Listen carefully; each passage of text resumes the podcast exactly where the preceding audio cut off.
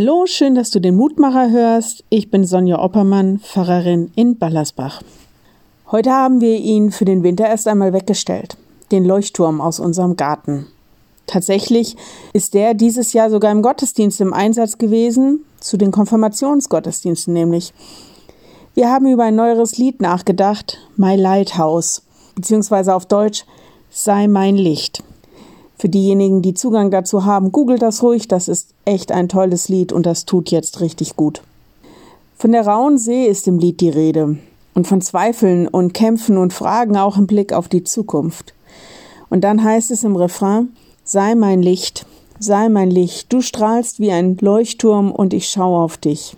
Sei mein Licht, sei mein Licht, du gabst das Versprechen, sicher bringst du mich bis ans Land. Jetzt ist November und mit dem heutigen Tag gelten wieder massive Einschränkungen. Das wird vielen sehr schwer fallen.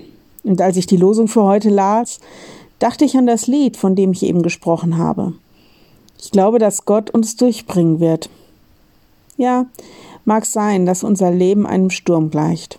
Mit Fragen, Ängsten, Zweifeln. Aber wir haben das Versprechen, dass uns seine Liebe durchträgt. Die Losung heute. Der Herr, mein Gott, macht meine Finsternis Licht. Psalm 18, Vers 29. Vielleicht können wir uns gerade kein Leuchtturm ins Wohnzimmer stellen oder wollen das auch gar nicht. Aber vielleicht können wir, wann immer uns das Dunkel überfallen mag, eine Kerze anzünden. Als Bekenntnis, dass Christus unser Licht ist. Als Erinnerung, dass wir ihm vertrauen können. Als Bitte, dass er unsere Finsternis hell macht. Ich lade dich noch ein, mit mir zu beten. Lieber Herr, danke, dass du uns jetzt nicht alleine lässt. Gib uns Hoffnungszeichen, mach unser Dunkel hell. Lass nicht die Finsternis siegen, sondern durchdringe alles, was jetzt dunkel erscheint, mit dem Licht deiner Liebe. Lass uns spüren, dass du da bist.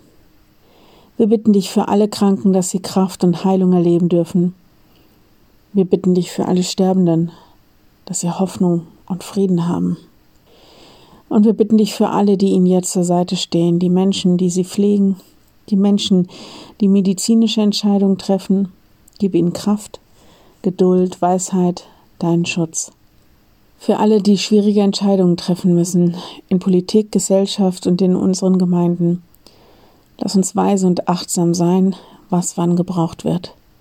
Herr, sei unser Licht. Amen. Morgen wieder ein neuer Mutmacher. Bis dahin, bleib behütet. Tschüss.